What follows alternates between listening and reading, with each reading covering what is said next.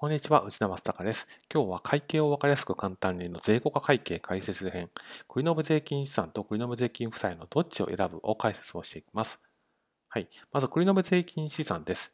費用のタイミングが会計と税法で違うということが、まあ、皆さんご存知の通り、かなりのケースであります。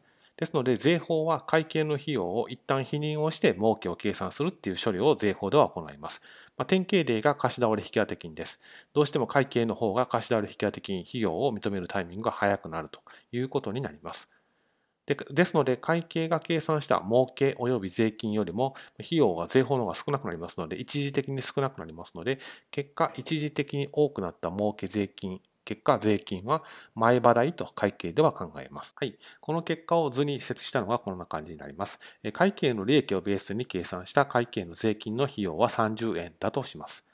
一方、一時的に会計の費用を否認しますので、税法では、え、利益が多くなるので、結果税金が50円だとします。これは税法の儲けをベースに計算をすると。結果、差額は20円発生するので、まあ、回収可能性という話もありますけれども、繰延税金算は20円。これは税金の前払いだというふうに考えます。はい、続いて繰延税金負債です。圧縮積立金が典型例なんですけれども、会計の利益税金は税法で計算した儲け税金よりも一時的に多くなると。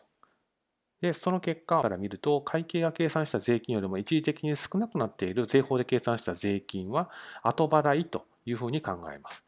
でこの後払いを繰延税金負債というふうに言います。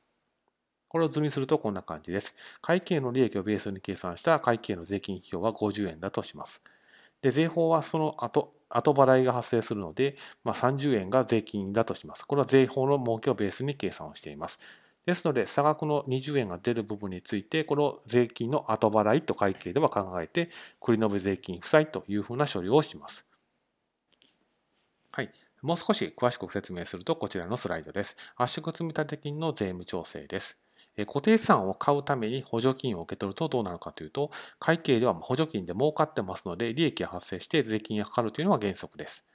一方ですぐに課税されてしまうと固定資産が買えなくなってしまうという不都合があるので税法では補助金と同額の損失を認めてまあ、将来的に徐々に課税をしていきましょうと、こういう考え方の処理を認めてくれています。これを後払いと言います。会計的には。ですので、会計は補助金に課税されるけれども、そのままだと固定資産が買えないので、税法的には補助金と同額の損失を一時的に認めて、税金を翌年以降に徐々に課税をしていきましょうと、こういう処理をします。積立金の税効果で詳しく説明すると、本来払うべき税金を翌年以降に払っていくっていうふうに会計では考えます。ですので、会計の税金費用が50円だとして、税法の税金が30円だとしたら、残りの20円については、これは将来払う税金ですと。つまり、これは繰延税金負債ですというふうに会計では考えます。ですので、この両方のパターン、栗の部税金資産と栗の部税金負債の両方のパターンのどっちに当てはまるのかを検討して、栗の部税金資産、繰延税金負債どっちを使うんだっていうのを選ぶと。まあ、こういうことになります。以上です。今後もこの動画ではチャンネル、えー